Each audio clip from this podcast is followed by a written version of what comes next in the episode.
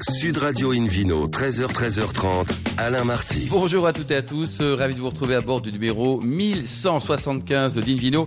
Depuis la création de l'émission, c'était en 2004. J'appelle que vous pouvez réagir sur les réseaux sociaux et nous écouter depuis par exemple la boutique Nicolas de Marseille au 3 quai Rive-Neuve sur 95.1. Aujourd'hui, un joli programme avec, euh, comme d'habitude, une consommation modérée et responsable qui est prononcée avec tout à l'heure Marc Valette, le propriétaire du domaine Canet-Valette dans le Languedoc. C'est un formidable et le Vino Quiz pour gagner un coffret découverte du château Fougas et deux places pour la Cité du Vin à Bordeaux avec son musée, son parcours immersif, des dégustations, des vues panoramiques, des boutiques, des restos, bref, un souvenir inoubliable. Alors, elle est également inoubliable et parmi nous, Christelle Taré. Bonjour Christelle. Bonjour Alain. bonjour. Première femme maître caviste de France et caviste euh, en région parisienne, à Neuilly-sur-Seine, c'est ça? Exactement. Et Philippe Aubrac, qui est à vie meilleur sommelier du monde, parce que voilà, c'est ça. C'est gentil, monsieur. Martin. Et, et d'ailleurs, demain, demain, demain, c'est The d'idée. C'est ce, c'est ce Demain ouais. après-midi, à 13h, ouverture des portes à Paris, la Défense Arena, où nous accueillerons la finale du fameux concours du meilleur sommelier du monde, 17e édition de ce concours et pour la deuxième fois seulement en France. Donc c'est une occasion unique demain de venir euh, fêter euh, le meilleur sommelier du monde ou la meilleure sommelière du monde. hein. On ne sait pas encore qui sera Non, en finale. sera- on connaît déjà les résultats, Non, non, on connaît rien du tout. à 24 heures près. Demain euh, à 13h ouverture des portes, 14h début des festivités, 15h début de, de- de- de la compétition. Ils vont être trois à performer demain après-midi. On ne sait pas encore qui c'est. Ouais, ouais, La- ouais. Le résultat sera proclamé vers 18h30 et j'espère qu'on pourra fêter ça en criant tous ensemble. quoi. Vive, vive, vive la semellerie, euh, vive le plaisir, vive Ouais. la solidarité Et là, on, aussi. on euh, peut encore y aller, là oui. On peut encore s'inscrire, là, 24 heures avant? Absolument, il faut faire comme vous l'avez fait, mon cher Alain. Absolument. Aller sur le site de la Défense Et, Arena. et Christelle également, d'ailleurs. Tous- à tous, fait. tous les gens qui nous écoutent, j'espère que vous allez tous venir. Et en tout cas, certains, je sais, ont déjà pris des places. C'est demain. Il y a la billetterie directement de la Défense Arena qui est ouverte. Les places sont à partir de 25 Bon, et en euros. vraiment, est super. c'est vraiment accessible. Et vous savez que lundi commence le grand salon Vinexpo de Paris. Oui. Donc effectivement, il y a beaucoup ce week-end de gens du vin. L'actualité, quoi. capitale. Eh bien, pour bien commencer cette émission, indépendamment donc de venir demain, une vidéo sur Radio, le plaisir d'accueillir Diane Soukia. Bonjour Diane. Bonjour Alain. Alors, racontez-nous votre parcours. Là, vous êtes ingénieur à école de formation. Vous avez découvert le vin à Bordeaux pendant l'école? C'est ça, tout à fait. Donc plutôt par la partie technique. Oui. Euh, donc euh, à la base euh, par le club no de l'école et puis après en observant mes petits camarades qui allaient euh, dans le vignoble, euh, s'occuper des vignes, etc., qui nous montraient comment est-ce qu'ils euh, faisaient le vin en fait concrètement. D'accord. Et alors, vous avez commencé par quoi? Vous avez travaillé chez qui avant de devenir influenceuse?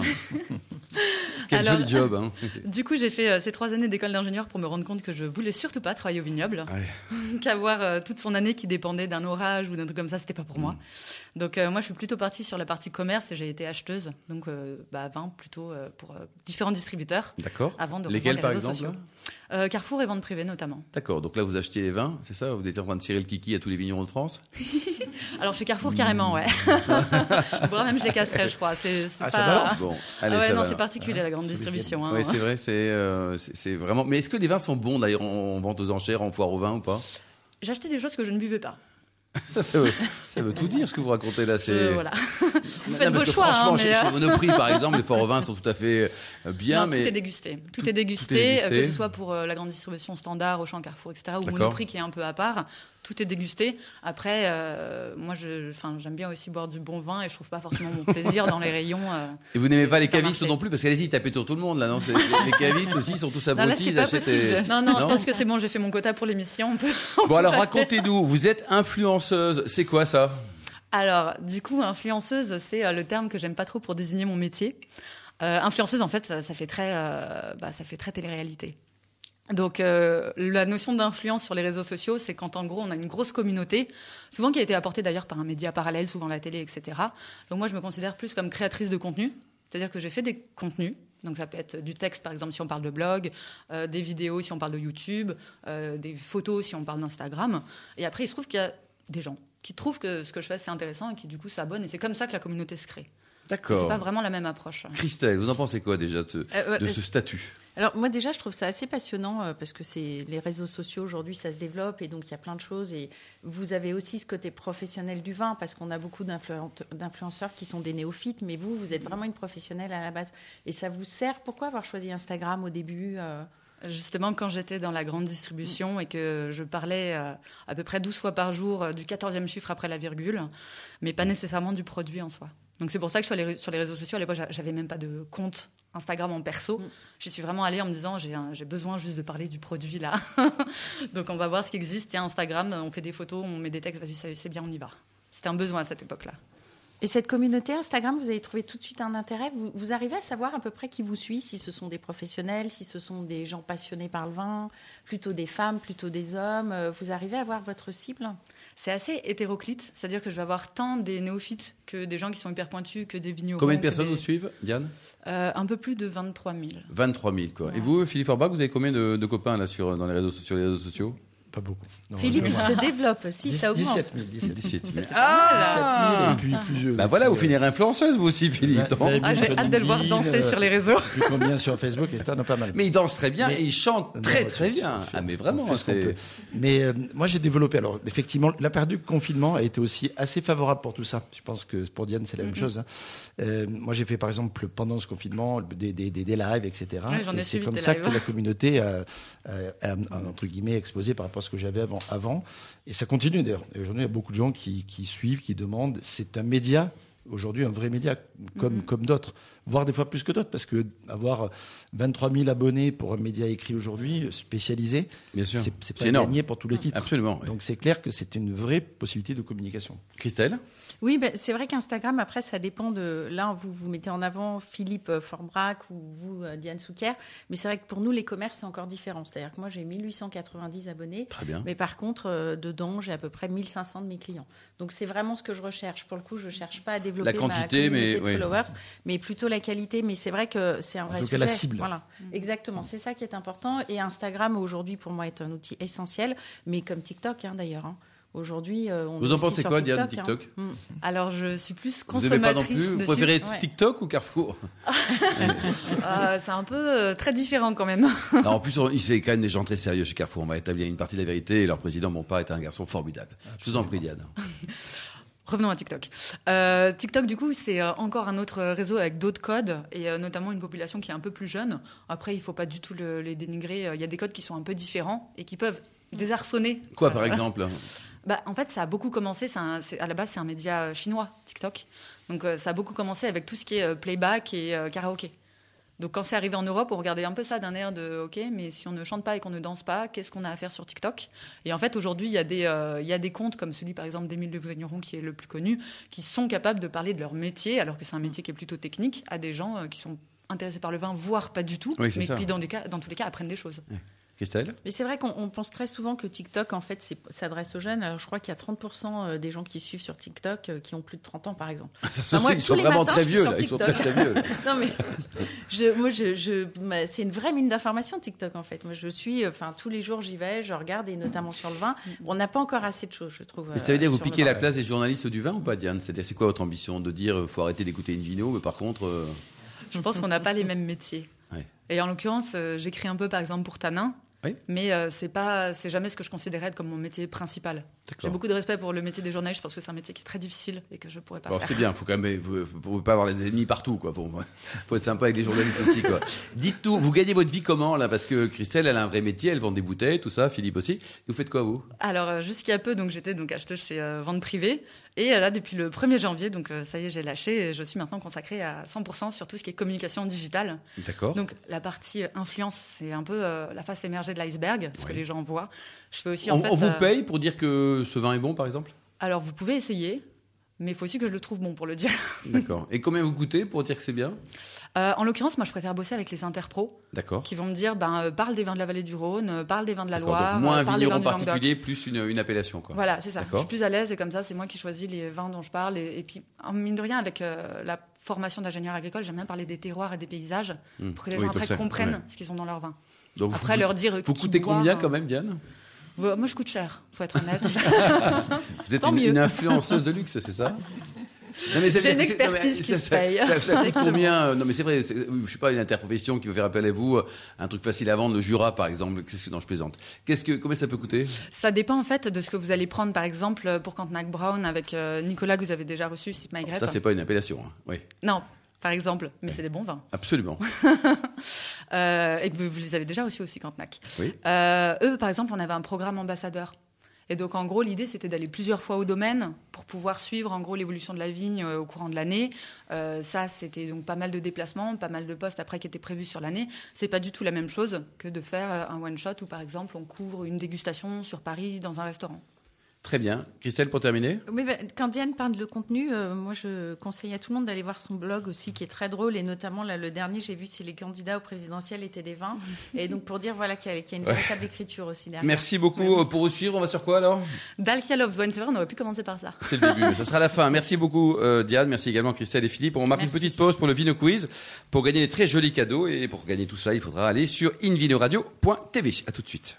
Sud Radio Invino, 13h, 13h30, Alain Marty. Retour chez les cavistes Nicolas. Je rappelle que vous pouvez nous écouter depuis la boutique de Marseille, par exemple, au 3 quai Rive-Neuve sur 95.1. On vous remercie d'être toujours plus nombreux à nous suivre chaque week-end et on peut se retrouver notamment sur les réseaux sociaux. Mon cher Philippe Forbrac, c'est le moment du Vino Quiz.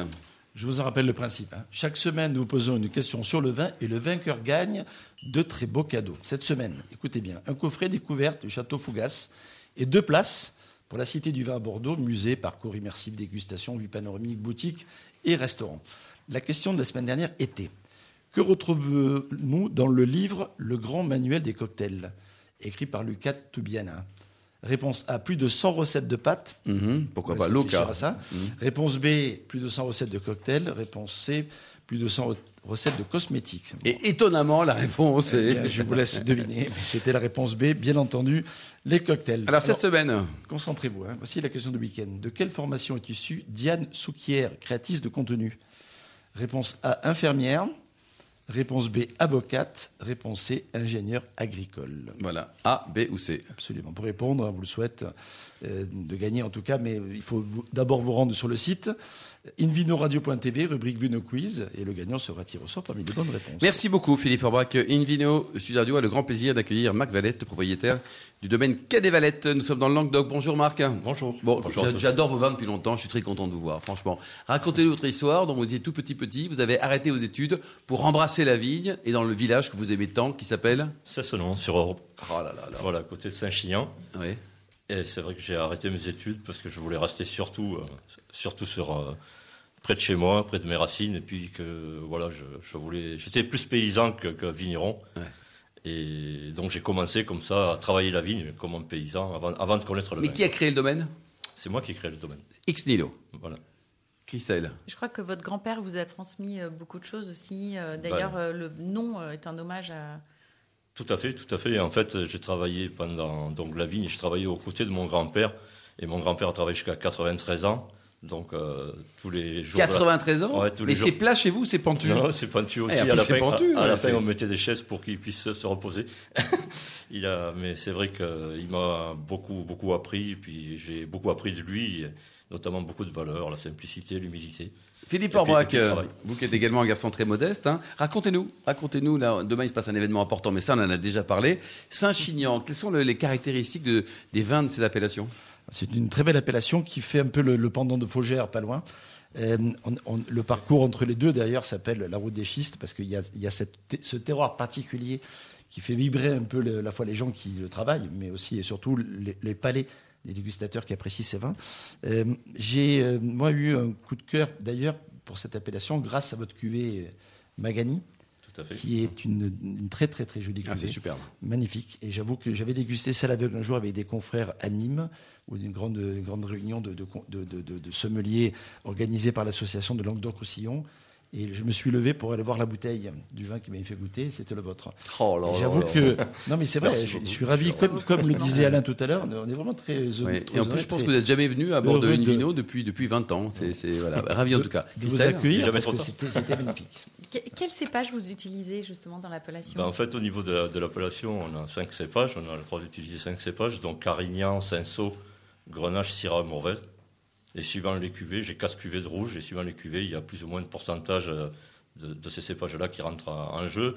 Dans la fameuse cuvée Magani, qui est un peu la, la grande cuvée du domaine, qui est une cuvée qui est, qui est vinifiée pour, euh, pour euh, tenir longtemps dans le temps. Puisque aujourd'hui, j'ai encore des Magani à la vente qui ont 30 ans. 30 ans. Ouais. Et ça tient Et qui- comment et- ça, et ça- qui- et qui, sont, qui sont encore très frais, très jeunes. Ouais, C'est fou. hein. Donc euh, c'était euh, c'est 30 c'est ans. une cuvée qui est à base de Syrah notamment et Mourvèdre. Ouais. Aujourd'hui. Après, j'ai des, cira- j'ai des Co- cuvées Combien sont- ça coûte euh, On va parler un petit peu d'argent, soyons crus. Combien ça coûte votre vin qu'à 30 ans, là, si on veut se faire plaisir? Ah, bah, c'est 35 euros. c'est À pas- 35 euros, on, prend, on déguste un vin. Quasiment. On a Un euro envie par d'y année. aller Ouais, tout de ouais, suite, hein. franchement. euh, Christelle Je disais, on a envie d'y aller tout de suite parce que Ouais. c'est vrai que c'est tellement rare de pouvoir déguster aujourd'hui euh, des millésimes qui vieillissent. Mais vous faites un peu de blanc aussi, hein, un tout petit Euh, peu. Voilà, il n'y a, pas- il y a pas très longtemps. J'ai acheté des vignes qui étaient juste euh, devant ma propriété, puisque j'ai quand même créé un domaine qui est, qui est groupé. Des vignes se sont vendues juste devant, de- devant ma cave, donc je les ai achetées. Et elles étaient en mauvais état, je les ai replantées, j'avais pas de blanc, donc j'ai planté du blanc. Euh, donc il n'y a pas très longtemps, euh, depuis euh, première production en 2015. Donc c'est pas, c'est pas, c'est pas si vieux que ça. quoi. J'ai vu beaucoup d'articles aussi ces derniers temps qui disent que les vignerons du Languedoc, notamment ceux qui sont en bio, souffrent.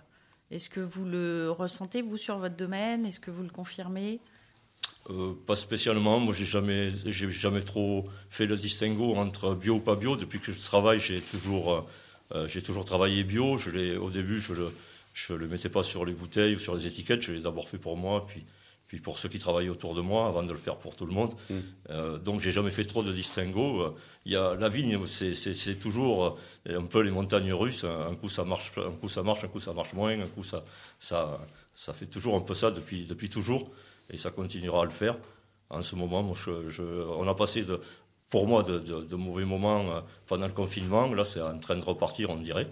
Euh, moi, je n'ai pas cette, cette, cette tendance-là. En fait, je ne vends pas du vrac, je vends que de la bouteille. Que de la bouteille. Vous, vous bossez en famille différencie, ouais. Euh, oui, je bosse en famille depuis peu, en fait. Euh, J'approche de l'âge de la retraite. Je voudrais bien me reposer un peu. Mais Oh, vous avez quel âge, Marc? J'ai 63 ans. Bon, je suis 30 ans, vous êtes très jeune, hein Oui. Hein, C'est ce qu'on dit au moment de cette polémique sur les retraites, d'ailleurs. Et là, je suis Oui. très heureux parce que j'ai mon fils Camille qui, qui est venu me rejoindre cette année. Voilà, il était parti pour faire de grandes études. Le Covid l'a un peu bloqué. Il a un peu fait changer d'avis. Et il va venir peut-être se ressourcer euh, dans les vignes comme moi. On est bien près, auprès de la nature. Et j'en suis très heureux parce que comme ça, je vais pouvoir euh, voir un peu la succession un peu de, de ce que j'ai fait perdurer. Et ça, ça me, tient beaucoup à cœur. Philippe Forbach, ça c'est l'objectif de chaque vigneron de transmettre si possible à la famille? Oui, je pense que c'est l'objectif de beaucoup de vignerons en tout cas, et c'est pas toujours simple parce que on le sait avec les problèmes fonciers, notamment dans certaines régions, c'est pas simple du tout. C'est Oui. sûrement un peu plus facile chez vous Oui, que que dans d'autres endroits, mais en tout cas, on, on dit que il faut plusieurs générations pour faire pour faire un bon vin, Euh, et- ou pour faire. l'instant, Marc, il a tout loupé, mais le fiston, ça va cartonner, quoi, ça. Il faut structurer, il faut développer, et puis la troisième génération, on espère qu'il ne va pas tout boire, c'est ça Ouais, mais, mais en tout cas, on, on s'aperçoit que dans les, dans les grands domaines, ceux qui marquent l'histoire sont ceux qui se, qui, qui sont, euh, qui, se, Ouais.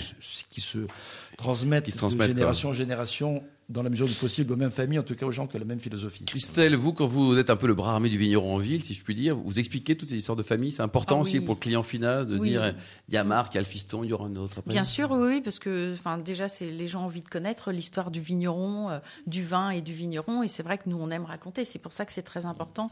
Euh, en tant que caviste, on, on connaît l'histoire de chacun des vins qu'on vend et on les déguste euh, pour pouvoir en parler à nos clients. C'est ce qui plaît d'ailleurs. C'est l'humanité qui est derrière le vin aussi. Je pense que c'est très important. Et est-ce qu'il y a une bonne ambiance chez les vignerons de Saint-Chinian? Vous Oui, êtes tous potes, on s'entraide, il y a les intérêts Oui, oui. supérieurs de l'appellation ou, ou chacun sa pomme? Non, non, c'est pas chacun sa pomme. Non. Et en- plus, en ce moment, il y a, il y a pas mal de jeunes qui arrivent sur, sur l'appellation. C'est une appellation dynamique et c'est vrai qu'il y a, il y a vraiment beaucoup de solidarité. C'est bien. Mais dans le Sud, il y a toujours eu beaucoup de solidarité. Alors, qu'est-ce qu'on peut imaginer comme type de plat avec vos vins là? Parce que c'est bien d'avoir des vins de 30 ans, mais encore faut-il associer les bons plats là. Bah, après, chaque, chaque vin, euh, on peut associer des, des plats, mais c'est vrai que, les- en règle générale, les, les vins du Sud, puis les vins vieux comme ça, c'est c'est bien sur des, des gibiers, euh, des gibiers en sauce euh, ou pas, euh, Que du light. des, des plats épicés, évidemment, ouais, Ouais. que du light. En, en même temps, enfin, la cuvée dont on a parlé tout à l'heure, Magani, c'est- assez fin aussi. Hein. C'est pas surextrait et surpuissant.